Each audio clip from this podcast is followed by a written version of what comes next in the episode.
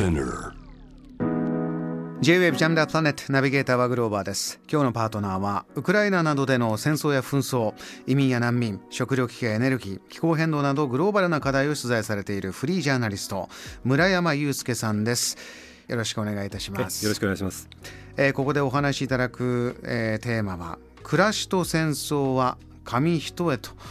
いうことなんですけれども村山さんこう取材というのは一人で行ってふ一人でずっと行うんですか？そうですね。あの行くのは一人なんですけれども場所場所であの通訳をしてくださる方とかあと車を運転してくださる方とこうチームを組んで実際には現場に行って取材をするというような感じです。あちらにはそういうなんていうかサポート体制というのがもうかなり充実してるんですか？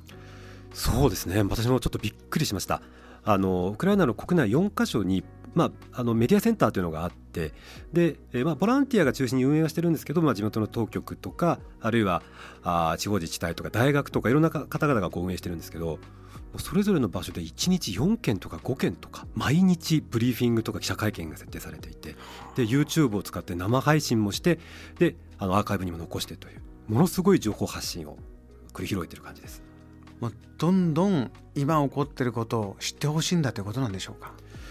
そうですね。ウクライナの立場でいうと、まあ、ロシアの侵攻があったことによって街が壊れて人があ殺されて、えーっていう状況を世界に知ってほしいっていう思いがすごく強くあって、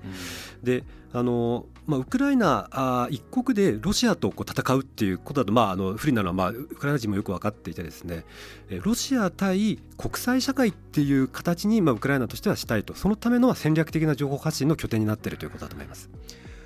村山さんあの今回は軍事的なものもあるしいやいやこれは情報戦がすごいんだというのもいろんな方がおっしゃってますがこの部分ってのはお感じになることはありますか？そうですね。あのやっぱりあのメディアあるいはジャーナリストが現場に行くっていうのは本当に大事だなっていうのは、うん。あまあ、私自身がまあそういう仕事をやってるからということだけではなくてその情報戦の中で何が正しいか分かんないっていうのは多いんですね。え。あの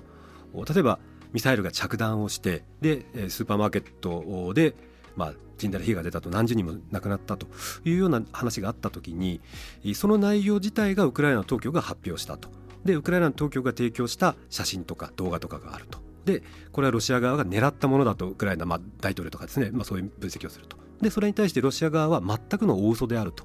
まあ、大体そういう形の情報発信なんですね。えうん。でそれに対して通信社とかあー国際的なメディアがそれぞれの主張について裏付けは取れていませんという、まあ、注釈みたいなことをこうセットにして記事ができていくケースは非常に多いんですけど、えそれだけ見ると何があったのかが分かんないんですよね。え。うん。で、まあ、もちろん一人のジャーナリスト一人のメディアができるのは限られてるんですけどそれでも現場に行けばあーどういう壊れ方をしていてその場所っていうのが住宅街の真ん中だったりとかはい。あー幼稚園だったりとか、うん。あーっていうその状況も分かるし地元の人たちに話を聞けばいつどこで何が起きたかっていうのがこう情報として集まるわけですね。ええ。でそれが一人の言ってることが他の方と言ってることと合致すればうん。かなりの精度で正し確からしさが高まっていきますしそれをこう一人のジャーナリストだけじゃなくていろんなメディアが、まあ、いろんな方にこうインタビューすることによってインターネットの上でそういうこういつどこで何が起きたかっていうのを突き詰めるためのこうデータセットができていくっていうか、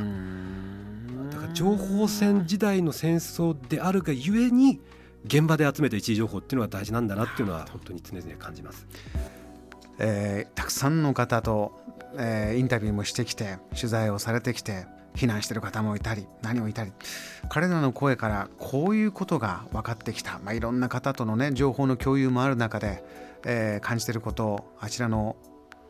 暮らしと戦争は紙一重ということですがこれはどういうことなんですか？そうですね。あの私自身も最初えっていう感じで拍子抜けしたんですけどあの結構日常生活って普通に慣れてやってたりするんです。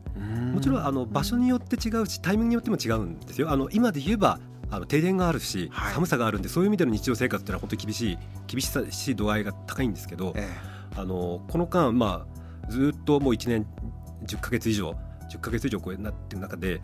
パッと見た感じですね。あの普通にオープンカフェがやってたりとえか、うん。あるいはあのドニプロ川って大きな川があってですね、はい。そこにこうビーチがあってみんなこう夏であればこう泳いでたりとかフレッシュ客さんがスをしてたりとか、えあの釣りをしてたりとかですね。あ。と街中であの戦地から離れた街だと結構あちこちであの